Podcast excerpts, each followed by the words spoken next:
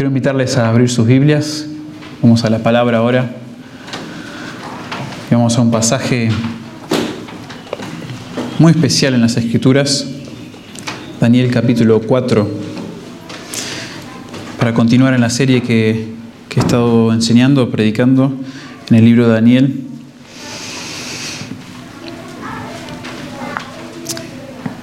Este es un capítulo muy conocido, muy famoso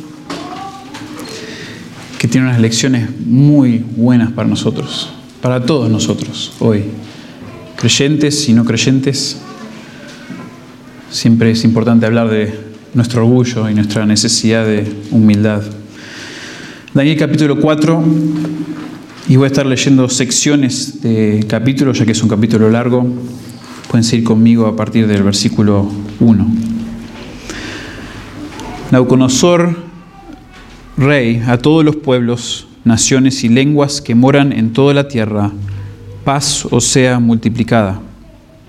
Conviene que yo declare las señales y milagros que el Dios Altísimo ha hecho conmigo. Cuán grandes son sus señales y cuán potentes sus maravillas. Su reino, reino sempiterno y su señorío de generación en generación. Yo, Nabucodonosor, estaba tranquilo en mi casa y floreciente en mi palacio Vi un sueño que me espantó y tendido en cama las imaginaciones y visiones de mi cabeza me turbaron. Entonces se nos dice aquí que Nabucodonosor recibe un sueño y él llama los siguientes versículos, básicamente hasta el 18, vemos que él escucha, pide que los sabios se acerquen, que le den la interpretación, no pueden. Por lo tanto llega Daniel y Daniel escucha la revelación o el sueño que recibe Nabucodonosor. Y a partir del versículo 19 seguimos leyendo. Entonces Daniel, luego de haber escuchado el sueño de Nabucodonosor, cuyo nombre es Belsasar, quedó atónito casi una hora y sus pensamientos lo turbaban. El rey habló y dijo, Belsasar, no te turben ni el sueño ni su interpretación y Belsasar respondió y dijo, Señor mío, el sueño sea para tus enemigos y su interpretación para los que mal te quieren. El árbol que viste que crecía y se hacía fuerte y cuya copa llegaba hasta el cielo y que se veía desde todos los confines de la tierra, cuyo follaje era hermoso y su fruto abundante y en que había alimento para todos, debajo del cual moraban las bestias del campo y en cuyas ramas anidaban las aves del cielo, tú mismo eres, oh rey, que creciste y te hiciste fuerte, pues creció tu grandeza y ha llegado hasta el cielo y tu dominio hasta los confines de la tierra. Y en cuanto a lo que vio el rey, un vigilante y santo que descendía del cielo decía, cortad el árbol y destruidlo, mas la cepa de sus raíces dejaréis en la tierra con atadura de hierro y de bronce en la hierba del campo, y sea mojado con el rocío del cielo y con las bestias del campo sea su parte, hasta que pasen sobre él siete tiempos. Esta es la interpretación, oh rey, y la sentencia del Altísimo que ha venido sobre mi Señor el Rey, que te echarán de entre los hombres, y con las bestias del campo será tu morada, y con hierba del campo te apacentarán como a los bueyes, y con el rocío del cielo serás bañado y siete tiempos pasarán sobre ti hasta que conozcas que el Altísimo tiene dominio en el reino de los hombres y que lo da a quien Él quiere. En cuanto a la orden de dejar en la tierra la cepa de las raíces del mismo árbol, significa que tu reino te quedará firme luego que reconozcas que el cielo gobierna. Por tanto, oh Rey, acepta mi consejo tus, pecados redime con justicia y tus iniquidades haciendo misericordias para con los oprimidos, pues tal vez será eso una prolongación de tu tranquilidad. Todo esto vino sobre el rey Nauconosor. Al cabo de doce meses, paseando en el palacio real de Babilonia, habló el rey y dijo, ¿no es esta la gran Babilonia que yo edifiqué? para casa real con la fuerza de mi poder y para gloria de mi majestad. Tremendo esta sección. Y todo lo revelado en el sueño se cumple porque Nabucodonosor se enorgullece, pierde el sentido y anda como una bestia en el campo. Y luego en el versículo 34 dice, más el fin del tiempo, yo Nabucodonosor alcé mis ojos, alcé mis ojos al cielo y mi razón me fue de vuelta y bendije al Altísimo y alabé y glorifiqué al que vive para siempre, cuyo dominio es sempiterno y su reino por todas las edades. Todos los habitantes de la tierra son considerados como nada, y Él hace según su voluntad en el ejército del cielo y en los habitantes de la tierra, y no hay quien detenga su mano y le diga, ¿qué haces? En el mismo tiempo mi razón me fue de vuelta, dice Nauconosor, y la majestad de mi reino, mi dignidad y mi grandeza volvieron a mí, y mis gobernadores y mis consejeros me buscaron, y fui restablecido en mi reino, y mayor grandeza me fue añadida.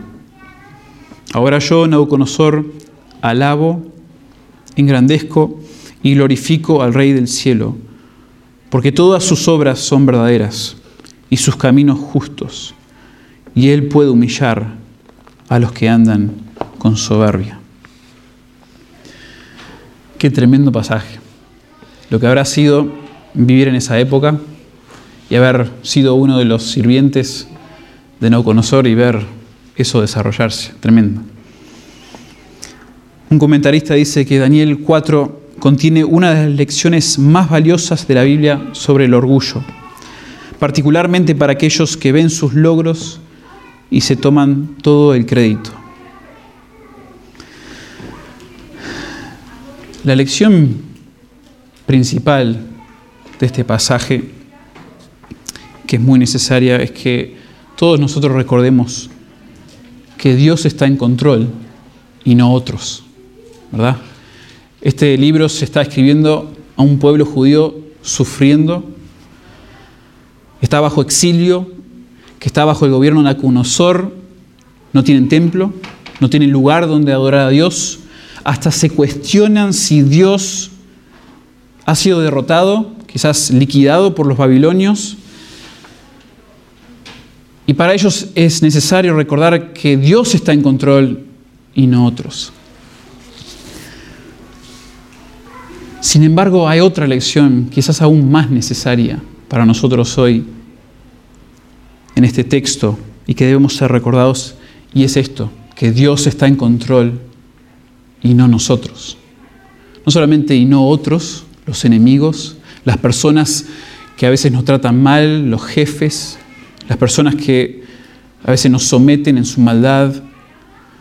Pero la otra lección es que debemos recordar, y esto nos cuesta mucho, que Dios está en control y no nosotros. Y esa lección es mucho más difícil, pero a veces es mucho más necesaria porque nosotros somos los soberbios ante Dios que necesitan ser humillados. Muchas veces nosotros somos esos soberbios. Y hay una cita muy famosa de C.S. Lewis que me encanta porque es como que desarrolla este concepto del orgullo. Y Lewis llamaba el orgullo o la soberbia el gran pecado o el gran vicio. Y dijo esto acerca de este gran vicio.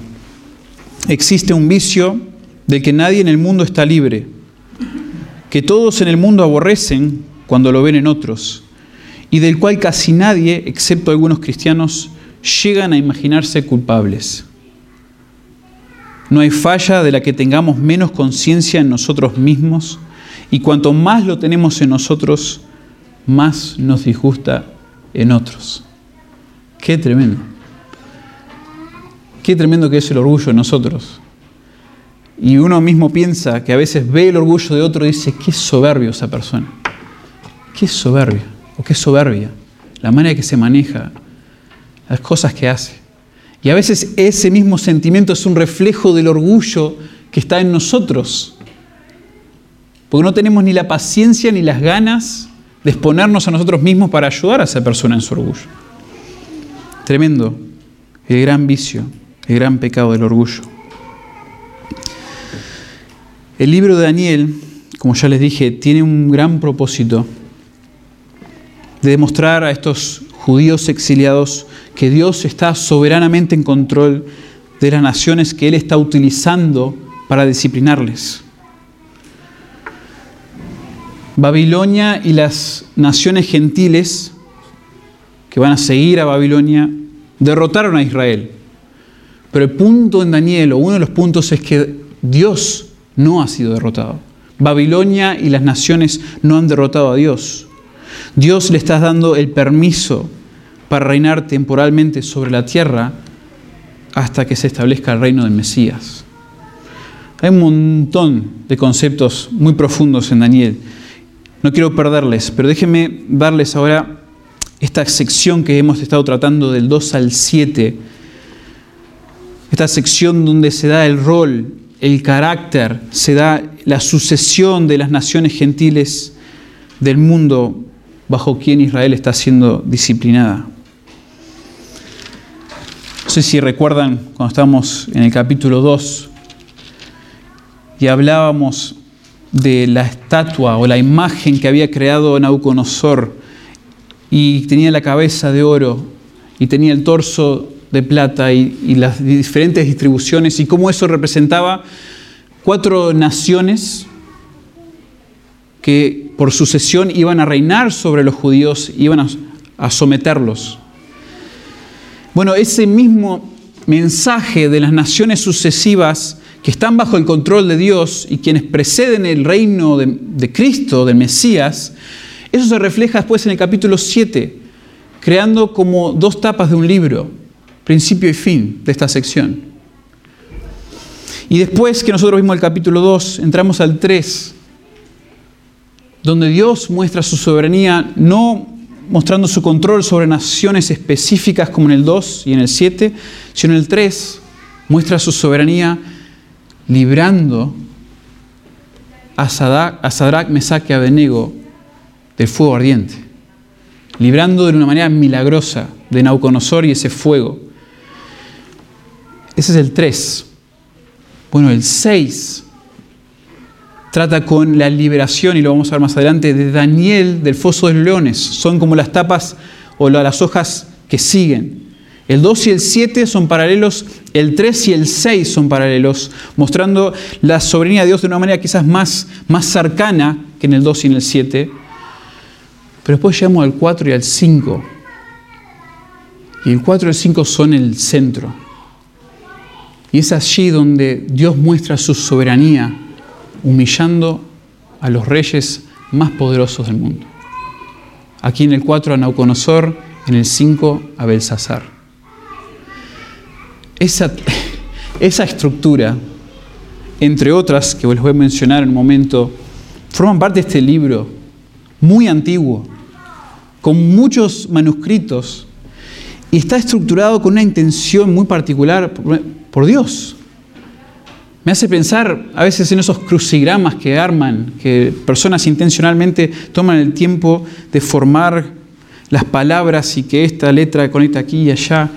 Y uno dice, wow, a veces parece, o sea, algunos son muy sencillos, otros muy complejos. Bueno, Dios inspiró a Daniel para juntar lo que es el libro y que tenga una intención muy específica y por medio de la estructura que hasta la, la entendamos, la veamos, increíble la palabra de Dios. Pero llegamos a los capítulos 4 y 5 y Dios muestra su soberanía humillando a estos dos reyes. Y la diferencia es que en uno, Nabucodonosor se humilla ante Dios. Dios lo humilla a él y Nabucodonosor se arrepiente y se humilla ante Dios. En el 5 Belsasar no lo hace. En el 5 Belsasar es condenado y destruido. Ahora muchos se preguntan, llegando a estos capítulos 4 y 5, y dicen, ¿por qué Dios no reveló su soberanía sin eh, incorporar la historia de Nauconosor? ¿Por qué Nauconosor es tan importante aquí? Y algunos piensan que esto ni es verídico, no es histórico, que fue agregado y que nunca ocurrió. Bueno, eso es muy difícil de comprobar. No me quiero meter en toda la argumentación, pero es obvio que hay mucha, quizás hay muy poca evidencia fuera de la Biblia que Nauconosor fue humillado de esta manera, y quizás eso sea porque ningún rey o ningún reino, siguiendo a Nauconosor, quería eso en, en su registro. Babilonia en tal año fue humillada de una manera que ningún otro reino fue humillado. Su rey se convirtió en una bestia, comía pasto, dormía afuera. Nadie quería eso en su registro. Pero todo nos indica que esto sucedió. Esto sucedió. ¿Y por qué lo incluye Dios aquí? Pienso que es una manera que Dios demuestra que Él, como el soberano, es el vencedor. Dios es vencedor, Él es el Rey Supremo. Porque aún en Daniel 1, cuando veíamos al principio del libro, cuando se introduce todo, y Nauconosor sitia Jerusalén, el próximo versículo nos deja muy claro que no es Nauconosor quien venció independientemente, sino que el Señor entregó en sus manos a Joacim, el rey de Judá. El siguiente versículo te aclara que Dios no ha sido derrotado. Dios en realidad es el vencedor supremo y aquí en el 4 lo vamos a ver. También es increíble esta sección sobre Nauconosor porque él mismo se arrepiente y adora a Dios. El rey del mundo, el rey de todas las naciones que se conocían en ese momento, se llega a humillar ante Dios. Eso es un testimonio inigualable. Y solo como les, hacía referencia a la estructura de Daniel, estos primeros, del 2 al 7, estos primeros capítulos, que vemos este quiasmo que se llama de dos secciones paralelas que se unen en el medio, en el 4 y en el 5, también vemos en la estructura del 2 al 4 la trayectoria de la fe de Nauconosor. En el 2, Nauconosor recibe visiones increíbles y lo que aprende Daniel es increíble, pero vuelve a sus ídolos, vuelve a su orgullo. En el 3, visualmente experimenta y siente todo lo que le sucede a Sadrach, Mesach y Abednego y proclama la gloria de Dios de alguna manera, pero otra vez vuelve a sus ídolos, vuelve a su orgullo. Y recién en el 4 es donde Nauconosor finalmente experimenta el cambio de corazón. Un cambio de corazón y un cambio en su fuente de confianza. Ahora, solo para ahora llegar al, pasaje mismo, al libro mismo, al capítulo y desarrollarlo. Es interesante al comparar ahora el 4 y el 5, y la próxima vez que estemos en Daniel veremos el 5, pero al comparar los dos libros, vemos que en el 5 Dios humilla a Belsasar de una manera muy decretada. O sea, viene Dios, declara lo que le va a suceder y le sucede. En el 4 no es así. En el 4 se nos explica por qué Nabucodonosor. ¿Por qué Nabucodonosor es humillado? ¿Por qué al ser tan soberbio y demostrar, querer demostrar sus maravillas, sus logros, Dios lo humilla a él? Y eso es súper valioso para nosotros. Y por eso vamos a mirar el capítulo 4 y vamos a leerlo, estudiarlo por medio de una pregunta clave. ¿Por qué humilla Dios al soberbio? ¿Por qué humilla Dios al soberbio? Y vamos a ver cinco razones por las que Dios humilla al soberbio. Cinco razones. Ahora les leí ciertas secciones del libro y solo antes de llegar a nuestras razones, déjenme decir que Nauconosor introduce este decreto, este comunicado a las naciones de una manera muy típica de, los reyes de esa época.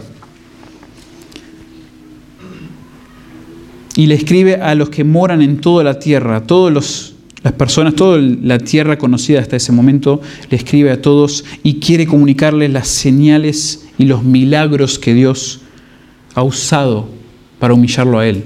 Ahora, señales y milagros no se refiere ahí necesariamente a como los milagros, como pensamos en los milagros de Jesús, de convertir eh, de convertir, por ejemplo, el agua a vino, cosas así. No está refiriéndose a, las maravillas en sí, sino a los hechos, los sucesos que Dios usó en la vida de Nabucodonosor para traerle a ese punto.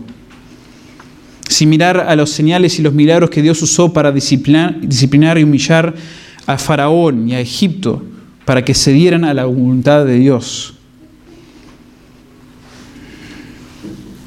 Y este decreto es un testimonio de Nabucodonosor a la obra de Dios en su vida para humillarlo y para transformar su corazón para adorar a Dios del cielo. Ustedes, yo a veces estudiando este pasaje pensaba, qué humillante habría sido para Nabucodonosor escribir esto. Al final de su vida, él está allí pensando que con todo lo que Dios ha hecho en mi vida, ¿qué debo hacer? Bueno, al escribir esto, él se está sometiendo debajo de otro rey, quien él reconoció. Pero lo hizo para honrar a Jehová y se convirtió en uno de los grandes hombres de la historia, un hombre soberbio rescatado por la gracia de Dios. Ese es el propósito supremo de la humillación del soberbio. Pero veamos ahora en el texto cinco razones por las que Dios humilla al soberbio. La primera la vemos en los versículos 4 y 5. Dios humilla al soberbio para que el soberbio no dependa de su falsa sensación de seguridad. Interesante. Dios humilla al soberbio para que no dependa de su falsa sensación de seguridad. Fíjense las palabras de Nauconosor en los versículos 4 y 5. Yo, Nauconosor, estaba tranquilo en mi casa y floreciente en mi palacio. Y vi un sueño que me espantó y tendido en cama las imaginaciones y visiones de mi cabeza me turbaron. Nabucodonosor, en el momento que él escribe esto, está viviendo un punto de muchísimo éxito en su vida. Éxito en su carrera militar. Su reino estaba disfrutando de la estabilidad. Imagínense que tenía riquezas materiales sin fin y estaba disfrutando de los proyectos, porque nos dice que estaba en su palacio, estaba disfrutando de los proyectos de construcción que luego lo hicieron famoso. Él se hizo famoso por varios lugares, varios hechos, varias construcciones preciosas. Y él estaba tranquilo, floreciente, próspero, dice la Biblia de las Américas. Pero justo cuando parecía que Nabucodonosor tenía todo lo que su corazón deseaba, Dios envía un sueño para sacudir ese reino perfecto, ese mundo perfecto que él tenía. Y el versículo 4 intencionalmente nos resalta esa falsa sensación de seguridad que tenía Nauconosor. Nauconosor dependía de sus logros, de su éxito para sentirse seguro y exaltado, pero todo eso se arrumbó cuando el sueño lo espantó y las visiones del sueño lo turbaron. Fíjense ese contraste entre versículo 4 y 5. Por eso es una falsa sensación de seguridad. Él tenía todo. Todas las posesiones, todos los logros, toda autoridad aparente. Pero en un momento cambia.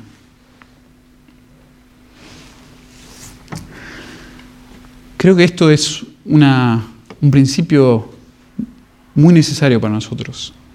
Porque a veces Dios permite que nosotros seamos humillados para llamarnos la atención.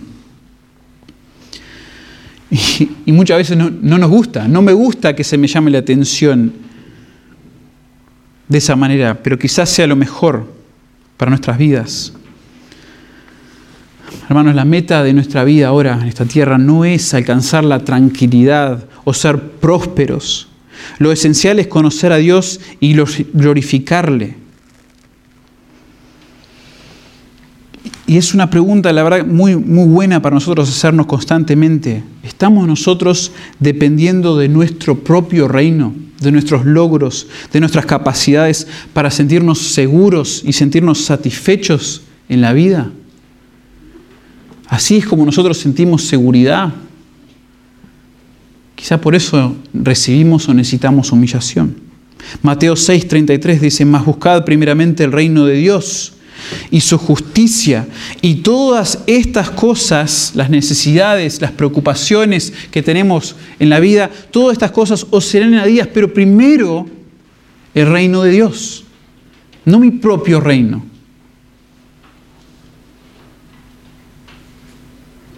Es necesario a veces que seamos humillados para que no tengamos una falsa sensación de seguridad.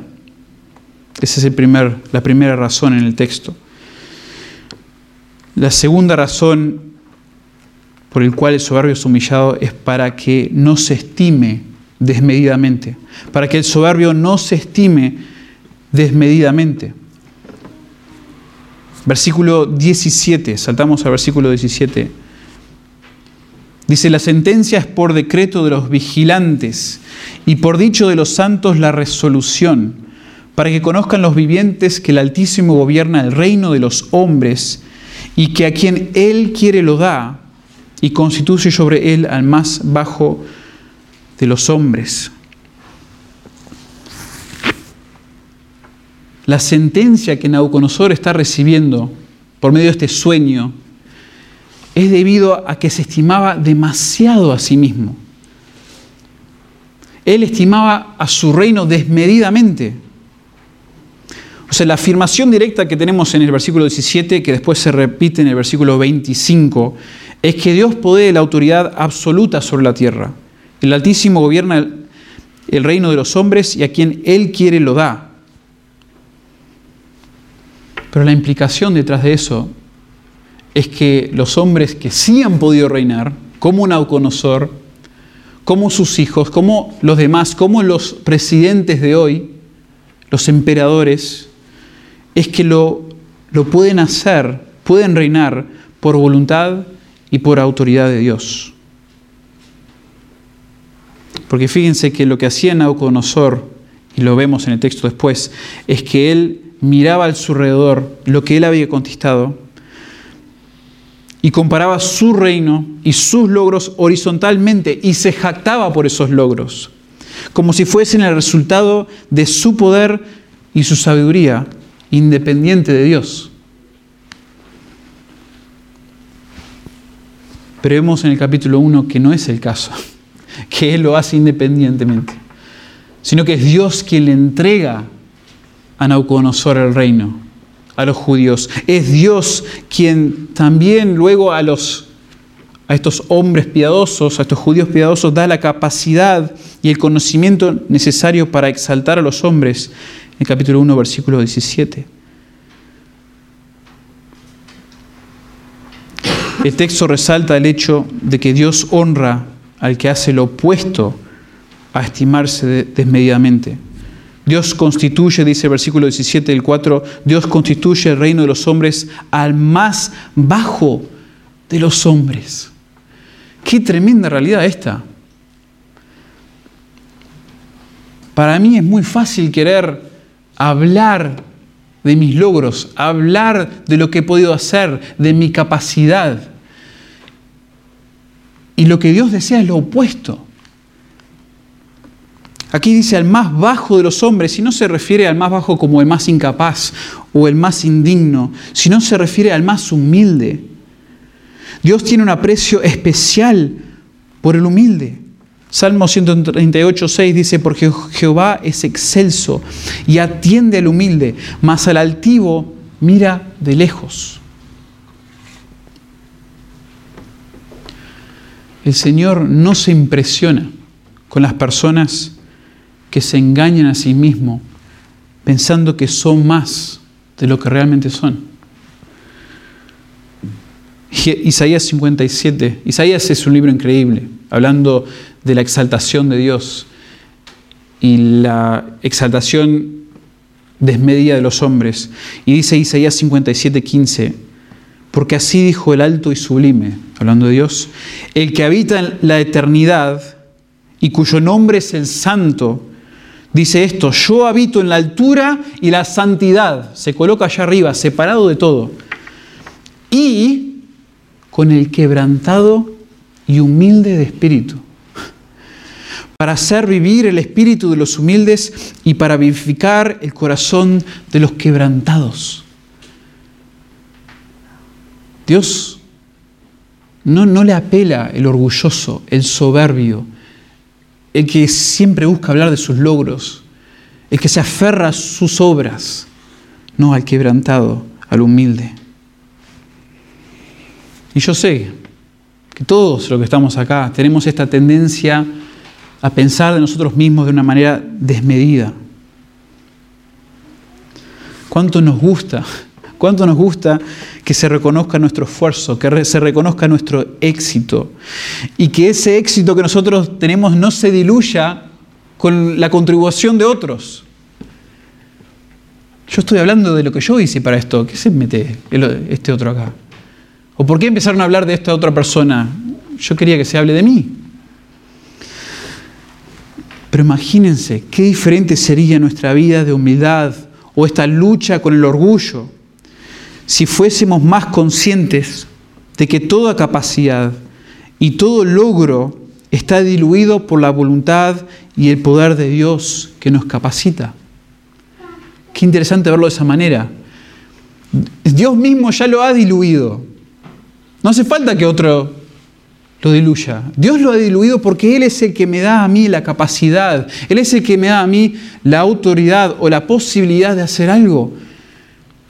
Entonces, ¿qué hago yo pensando de mí mismo desmedidamente? No corresponde. Dios es el que merece toda la honra. Y obvio que este es un pasaje que exalta a Dios. No quiero que eso se pierda en este texto. Creo que están ambas intenciones, exaltar a Dios y humillar al hombre. Veamos esas dos cosas a medida que pensamos en estos principios. Entonces Dios humilla al soberbio, número dos, para que el soberbio no se estime desmedidamente. La tercera razón por la que Dios humilla al soberbio es para que, y esto es increíble parte de Dios, para que el soberbio tenga la oportunidad de recibir la gracia de Dios antes de que sea muy tarde. Dios a veces humilla al soberbio para que tenga la oportunidad de experimentar la gracia de Dios antes de que sea muy tarde. Y me encantan las palabras de Daniel, la compasión de Daniel en el versículo 27. Por tanto, oh rey, le dice Daniel, después de haber dado la interpretación, dice, por tanto, oh rey, acepta mi consejo, por favor. Tus pecados redime con justicia y tus iniquidades haciendo misericordias para con los oprimidos, pues tal vez será eso una prolongación de tu tranquilidad.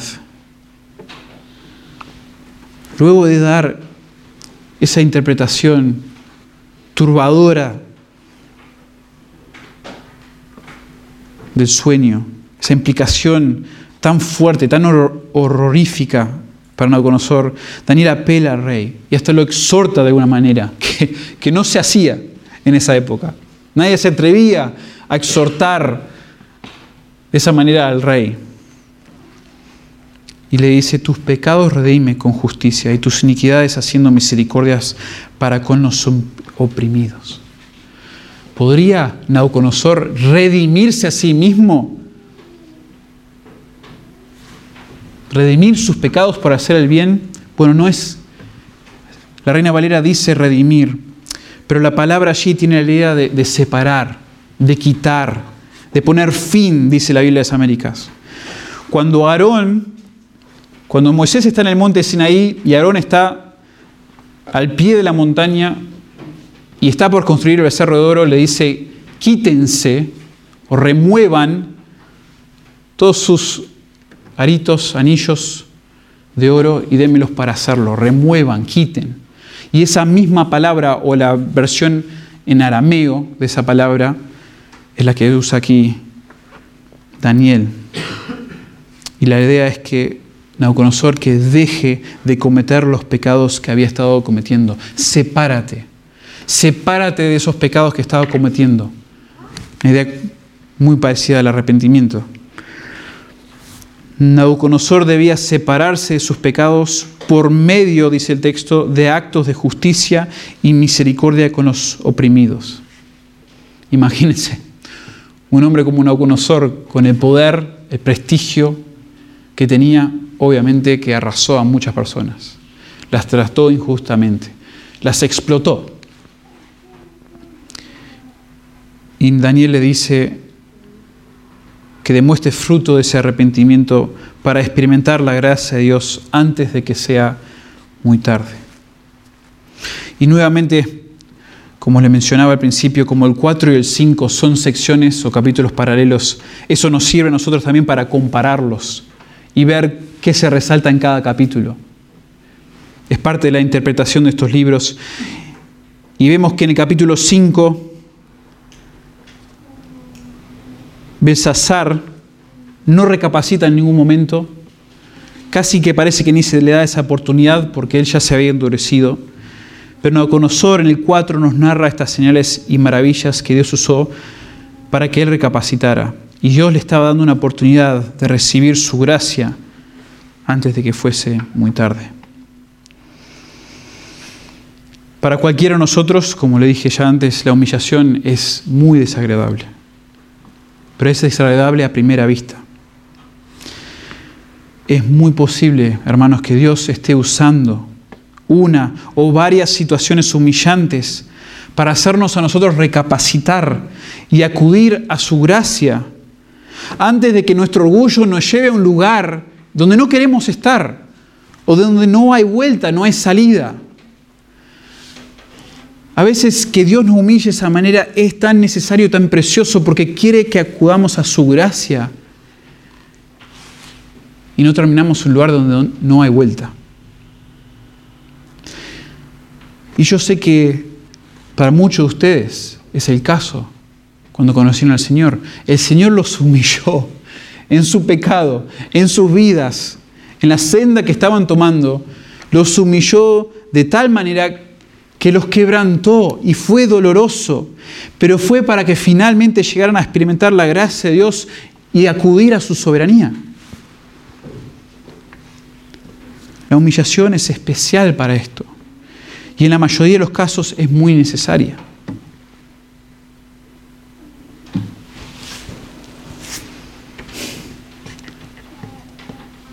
Una gran cantidad de ustedes son padres y ninguno de ustedes, ni yo, quieren que sus hijos tengan que llegar a ese punto de padecer humillación para que recapaciten y busquen a Dios de todo corazón. Pero en muchos casos es necesario. Y solo como un principio basado en lo que estamos viendo, para nosotros que tenemos hijos pequeños, tengamos también nosotros cuidado en, el día a día de proteger a nuestros hijos de toda humillación. Nuestros hijos, como nosotros, no, no necesitan que siempre estemos levantando a nuestros hijos, levantando su estima, diciéndoles que son los mejores o los más inteligentes o las más lindas. No es lo que ellos más necesitan, que nosotros seamos el coach de su motivación, de estar siempre motivados y de que tengan energías positivas alrededor de ellos todo el tiempo. Fundamentalmente, nuestros hijos necesitan experimentar lo opuesto en general, por eso digo fundamentalmente, en general nuestros hijos necesitan lo opuesto para que acudan a la gracia de Dios. Necesitan experimentar quebrantamiento por desear esas cosas demasiado. Los, los, chicos crecen así y quieren ser los más inteligentes, quieren ser, y no que está mal que ellos tengan ciertos logros, pero si ellos confían en esos logros y acuden a esos logros y se glorían en esos logros y dependen de ellos más que en Dios, entonces están en el rumbo de Nabucodonosor, están en el rumbo del soberbio y necesitan ser quebrantados de tal deseo, tal deseo tan fuerte, desmedido. A mí me encanta, me encanta ver a mis hijos jugar. Mi, hijo empezó el básquet, mi hija empezó el hockey y verlo jugar y lo disfruto y lo celebro y a veces hasta le digo, qué bien, qué, qué bien que hiciste lo que aprendiste. Pero mi rol como papá me dice que yo también debo atesorar y utilizar los momentos donde mis hijos son humillados por la derrota, por la frustración y por los resultados de su propio pecado. Mi rol implica algo mucho mejor para ellos que mantenerlos positivos o motivados. Es que yo los guíe, los instruya, los exhorte en muchos casos de humillación. ¿Por qué? Para que ellos reconozcan finalmente su pecado y su necesidad de la, de la gracia de Dios. Eso es muchísimo más importante. Y una de las razones por la que Dios humilla y debe humillar. Entonces Dios humilla al soberbio, primeramente, para que el soberbio no dependa de su falsa sensación de seguridad. Segundo, para que el soberbio no se estime desmedidamente. Número tres, como vimos recién, para que el soberbio tenga la oportunidad de recibir la gracia de Dios antes de que sea muy tarde. Ahora, número cuatro, Dios humilla al soberbio para que el soberbio se arrepienta, que exalte a Dios y bendiga a los demás. Que se arrepienta, que exalte a Dios y que bendiga a los demás. Y eso lo vemos en parte en el versículo que recién vimos, el 27, pero después también en el 34. Nauconosor vuelve a hablar en la primera persona después de escuchar de parte de Daniel y de revelarse qué fue lo que ocurrió y que él al final por su orgullo se convirtió en bestia. Fue, o sea, salió de su reino, fue humillado. Y al final del capítulo dice esto, en 34, más al fin del tiempo yo, Nabucodonosor, alcé mis ojos al cielo y mi razón me fue de vuelta y bendije al Altísimo y alabé y glorifiqué al que vive para siempre, cuyo dominio es sempiterno y su reino por todas las edades. Esto lo lleva a Nabucodonosor a recapacitar al punto que se arrepiente y tiene confianza en Dios. Y allí la idea, esa primera frase de Nabucodonosor dice, yo alcé mis ojos, no es solamente que él miró para arriba, la dirección de su mirada, sino en el cambio de su corazón, que ahora él cambió de mirar, mirarse a sí mismo y mantener los ojos en sí mismo y levantó la mirada a Dios para confiar ahora en Dios. La implicación es que el rey buscó humildemente al Dios verdadero. Nabucodonosor finalmente llega al punto que quita la mirada de sí mismo y la eleva a Dios. Y la eleva a Dios, nuevamente, no enorgullecido, no como, no como el sacerdote o el fariseo que levantó su vista y se exaltó ante Dios declarándose justo por sus obras y como no era como esos pecadores, como vemos en el Nuevo Testamento en Lucas 18, sino que miró hacia arriba rogando por la misericordia de Dios, del Dios del cielo, como se expresa aquí. Y hay un debate en este capítulo en cuanto a si Nauconosor aquí realmente es regenerado, en cuanto a si él realmente es salvo, pone su fe realmente en el Señor. Yo pienso que sí. Yo pienso, y no lo digo porque, soy, porque yo solo llegué a esa conclusión, sino muchos piensan que sí, por las expresiones de no solamente de, de dar gloria a Dios de una manera, eh, por, por los nombres de Dios y por lo que Él había hecho, sino ahora el cambio que Él expresa en su corazón, en su enfoque, en su confianza. Y eso son las evidencias que vemos tanto en el Antiguo como en el Nuevo Testamento de una persona de fe. Una persona que llega a arrepentirse finalmente. Bendije al Altísimo y alabé y glorifiqué al que vive para siempre. Su dominio es sempiterno y su reino por todas las edades. Estas palabras de Nabucodonosor son realmente sorprendentes. A veces cantamos himnos que, tienen estas palabras del reino de Dios y glorificarle, pero como que suena distinto cuando viene de mí, que soy un santo regular, un hombre regular que no tiene la posición, que no soy un rey, que no soy un presidente, que, venga del rey de todo el mundo en ese momento. Nabucodonosor, imagínense ustedes, estaba admitiendo a sus súbditos, a sus tropas, a sus enemigos y a todo el mundo que su reino no es gran cosa.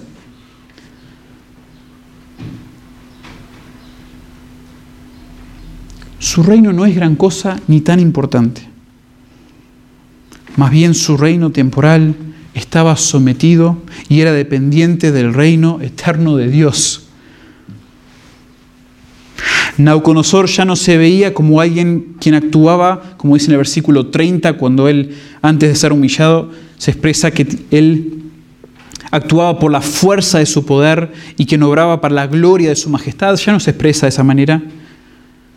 Más bien, como todos los habitantes de la tierra, es considerado como nada. Versículo 35. Considerado como nada. Y al considerarse como nada, al poner los ojos en Dios, Nabucodonosor también pondría los ojos en los demás y los bendeciría. Eso es lo que, a lo que Daniel lo llama en el versículo 27, como vimos hace un momento. Ya no estaría enfocado en sí mismo, sino que estaría enfocado en Dios y en hacerle bien a los demás. Eso es lo que llama el arrepentimiento aquí de Nabucodonosor. Interesante que es lo mismo que el Señor nos pide a nosotros. Cuando nosotros nos arrepentimos, cuando lo buscamos a Él, nos enfocamos en Él. Este cuarto punto, esta cuarta razón que estamos viendo en el texto de la humillación, es quizá la más preciosa y la más importante.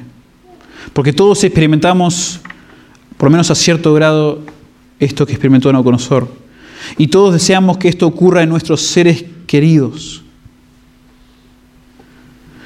Es tan hermoso, es tan hermoso cuando una persona orgullosa, soberbia, y seguro ustedes tienen en su mente algunos familiares, unas personas con las que interactúan día a día, es tan hermoso cuando esa persona es tan quebrantada por Dios que deja de enfocarse en sí mismo, en sus logros, sus obros, eleva sus ojos al Dios verdadero, buscando misericordia y gracia, y se arrepiente y ama a Dios y ama a los demás como nunca antes. Yo tengo muchos casos o varios casos que vienen a mi mente que las personas han sido expuestas a Dios y quizás hasta han experimentado alguna cierta humillación, pero nada, pero nada, duros, quizás hasta más ensimismados. Es el caso con varios personajes bíblicos también. Pero Dios, Dios puede. Dios todavía puede en sus vidas. Como Nauconosor, el rey más soberbio probablemente de la historia. Puede ser, ellos pueden ser humillados hasta el punto de arrepentimiento, hasta el punto de confianza en Dios, confianza en su voluntad y confianza en su reino. Qué increíble. Y qué hermoso que la humillación haga esto en el soberbio, que lo hizo en nosotros, o que lo puede hacer en ustedes si no lo conocen todavía al Señor. Dios quiere humillarte, pero no para tu mal, sino para que veas tu necesidad, la cual siempre has tenido, tienes y siempre tendrás, pero debes reconocerla para acudir a la gracia de Dios, depender de su soberanía.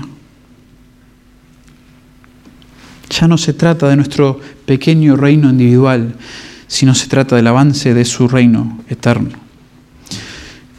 Y por último, la última razón que vemos aquí en el texto, ¿por qué humilla Dios al soberbio?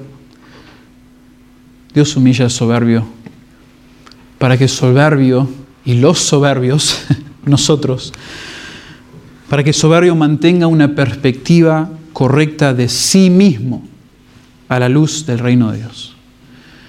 Para que los soberbios mantengamos una perspectiva correcta de nosotros mismos a la luz del reino de Dios. Cuando Nabucodonosor introduce este decreto en los primeros versículos del capítulo 4, versículo 3. Él expresa que él, quiere comunicar esto a ellos, estas grandes señales y estas potentes maravillas de Dios, que su, reino es reino sempiterno y que su señorío es de generación en generación. Él lo quiere comunicar para que las personas entiendan que su perspectiva no era la correcta y que ellos y que todos deberían tener una perspectiva como la que Él tiene ahora. Por eso es un testimonio, por eso es un decreto donde Él comparte y expresa aún al final que eso es una lección que Él aprendió. Dios intencionalmente inspiró a Daniel para incluir este, este testimonio de Nauconosor. Lo que el Señor quiere, me parece a mí, intencionado por el autor, es que generación tras generación recuerde a este rey, el rey de oro, el rey de la cabeza de oro, y lleguen a tener la misma perspectiva, perspectiva correcta de sí misma, de sí mismos como él tuvo, a la luz del reino de Dios. Y la perspectiva que él tuvo, medio que se resume en el versículo 35, es que él se describe como nada. Todos los habitantes de la tierra son considerados como nada. En la lectura bíblica de hoy, Tony nos leyó de Isaías 40, varias referencias también a este poder, a esta soberanía de Dios sobre las naciones. Isaías 40, 17 dice, como nada son todas las naciones delante de Él, y en su comparación serán estimadas en menos que nada, y que lo que no es, más enfático que eso, que no somos nada y que las naciones son nada en comparación a su soberanía, no hay. Y eso después de haber dicho en los versículos antes que las naciones le son como la gota de agua que cae del cubo y como menudo polvo en las balanzas les son estimadas. Nada. El polvo que ni ves en la balanza, que por las dudas pasas el dedo a ver si hay. Pero ¿qué cambia eso del peso? Nada.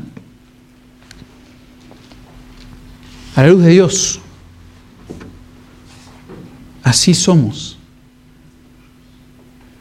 Qué perspectiva, qué perspectiva tan distinta, radical. No hay quien detenga su mano y le diga, ¿qué haces? Sigue el versículo. No es posible y tampoco preferible que el hombre pueda dictar lo que hace Dios. Cuando Dios mueve su mano y su cetro sobre toda la tierra, no hay quien frene su decreto. Eso va a ser un concepto interesante del capítulo 5 al hablar de la mano de Dios y ver que aparece una mano para escribir cierto decreto sobre Belsasar, también fascinante como Dios permite que ocurra algo que es muy relevante al contexto histórico de ese momento. Pero no lo voy a hacer un spoiler, sino que pensar que Dios, cuando Él tiene, y como Él tiene el cetro del reino universal en su mano, cuando Él lo mueve y Él indica y dice, hagamos esto, ocurra aquello, sucede. Dios es así de poderoso, Dios es así de sabio, por lo tanto es lógico que el hombre no cuestione la voluntad del Altísimo.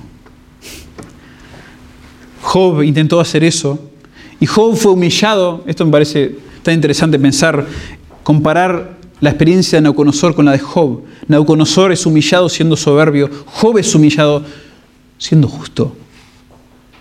Y aún así, Job siendo justo y es humillado, Dios al final de Job, en el capítulo 40, lo reprende. Y Job se da cuenta que estuvo mal al cuestionar la soberanía la sabiduría y el poder de Dios. Y en Job 42 dice, he aquí que yo soy vil. ¿Qué te responderé a tu pregunta? Que si yo tengo esta sabiduría o este poder para hacer esto y esto que tú haces, ¿qué voy a responder yo? Mi mano pongo sobre mi boca. Una vez hablé, más no responderé, aún dos veces, más no volveré a hablar.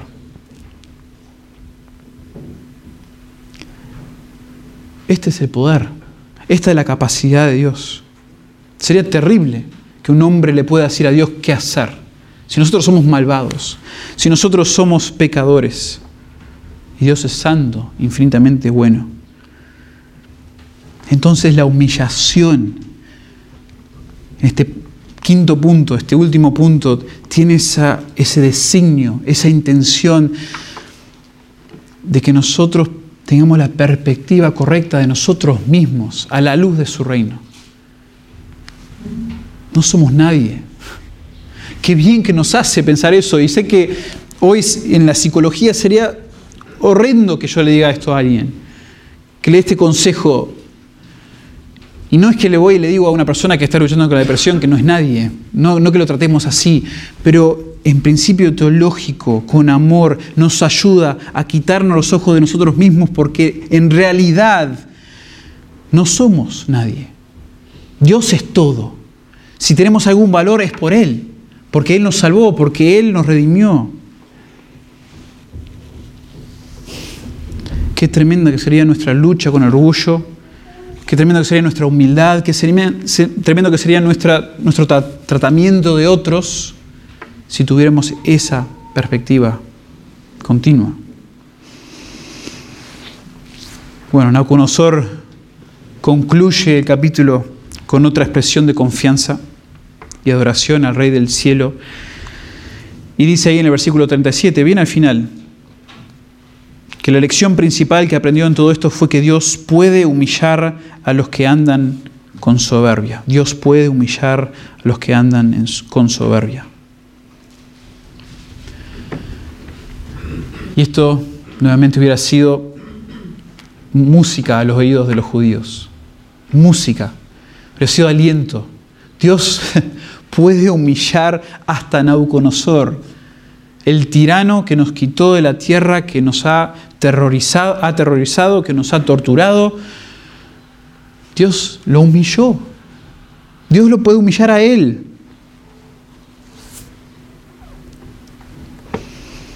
Qué hermoso saber eso.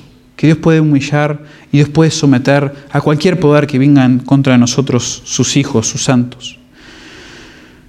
Pero otro deseo y otra realidad de Daniel es es mientras que entendemos esto de Dios, que Él está en control sobre las naciones paganas, gentiles de esta época, también deseamos que venga el Mesías.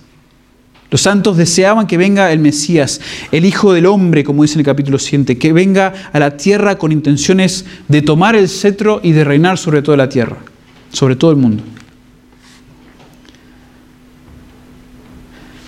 Ese momento, hermanos, no, no ha sucedido aún pensamos nosotros. No ha sucedido aún. En Apocalipsis se habla de este momento, cuando Cristo en su segunda venida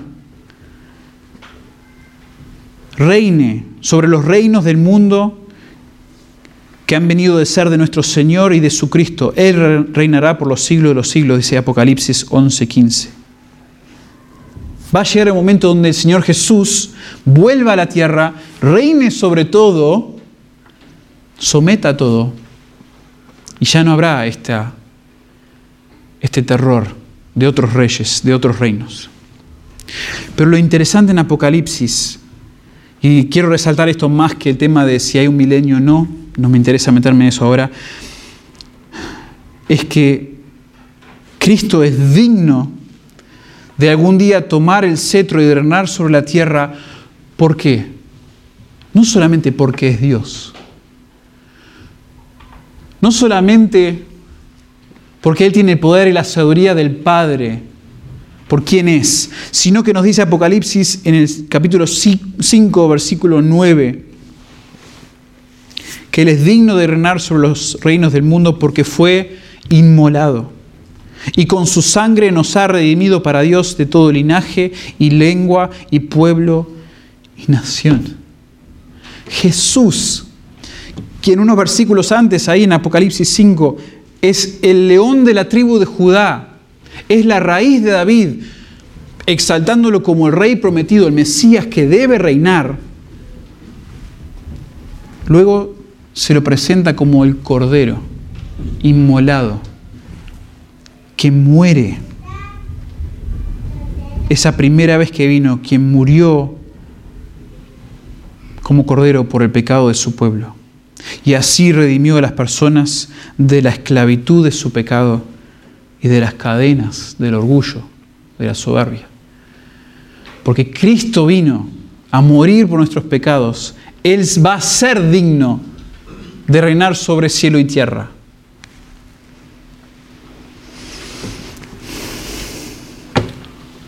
En un sentido, y esto me estoy metiendo un poco a la discusión teológica aquí, pero en un sentido del reino de Dios, Dios siempre ha reinado, su reino siempre ha sido. Este es su reino universal. Nosotros, nosotros pensamos que el reino terrenal de Dios viene en el futuro, no es ahora. Pero cuando Dios nos salva, no hace parte de su reino ahora, espiritual. Bueno, hoy puede ser parte de su reino.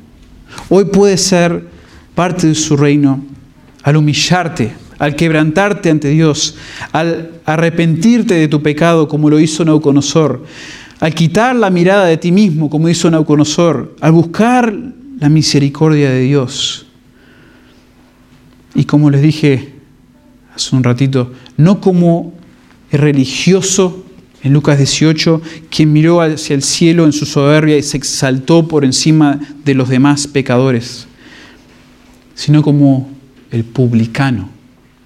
El publicano, quien reconoció su pecado, golpeó su pecho en remordimiento y rogó que Dios le tenga gracia, que le tenga misericordia. Y la, palabra, la parábola esa de Jesús dice que al salir de allí, el publicano fue a su casa justificado y el otro no. ¿Por qué? Porque cualquiera que se enaltece, dice Jesús, será humillado. Y el que se humilla será enaltecido. Qué tremendo. Dios humilla al soberbio. Y muchas veces y hay varias razones, como vimos hoy, por las cuales Dios los humilla. Pero que Dios nos mantenga a nosotros, hermanos, quienes luchamos todavía con la soberbia. Y aquellos que no conocen a Dios, quienes espero que reconozcan que tienen orgullo, tienen soberbia dentro de sí mismos. Que tengamos la perspectiva correcta de nosotros y nos arrepentamos delante del soberano, del Dios soberano. Que el Señor nos quebrante y que el Señor nos mantenga quebrantados para que tengamos la perspectiva correcta de su reino y del nuestro. Que el Señor nos ayude, hermanos. Padre, gracias por tu palabra. Gracias por el impacto, Señor, que solo ella puede tener en nuestras almas para transformarnos, para instruirnos, para exhortarnos. Señor, hoy nos exhorta mucho pensar en el orgullo de nuestros corazones. No solo el orgullo que tuvimos una vez, o la medida de orgullo que tenemos en comparación a otros, sino, sino un orgullo que, que todavía prevalece, con el cual luchamos como creyentes. Padre, rogamos que nos limpies, que nos que impactes nuestros corazones hoy con estas verdades de tu palabra para humillarnos ante ti, para buscarte en arrepentimiento, para buscar tu gracia, Señor, que es suficiente para, para darnos perdón, para transformarnos, para que miremos al verdadero soberano y, y no nos ensimismemos, para que sirvamos a los demás y no nos ensimismemos. Pero Señor, eso es algo que solo tú puedes hacer pero has prometido hacerlo, Señor, a todo aquel que se arrepiente, a todo aquel que te busca genuinamente, Señor, por medio de Cristo, por medio de aquel quien se humilló por nosotros, por nuestra redención, para pagar por nuestros pecados. Señor, esta mañana si, si hay alguno que no te conoce, por favor, impresiona su corazón con esta realidad de que su orgullo lo está llevando a un lugar donde no hay vuelta. Lo está llevando a la perdición eterna, al infierno. Esto es una realidad y es una realidad que nos merecemos, Padre, por nuestro orgullo, por nuestro pecado. Padre, por favor, da a esa persona o personas convicción de pecado, que su espíritu tu espíritu obre en ellos y que ellos busquen tu gracia, tu misericordia en el Señor Jesús. Padre, obra a nosotros esta semana, úsanos para tu gloria. En el nombre de Cristo oramos. Amén.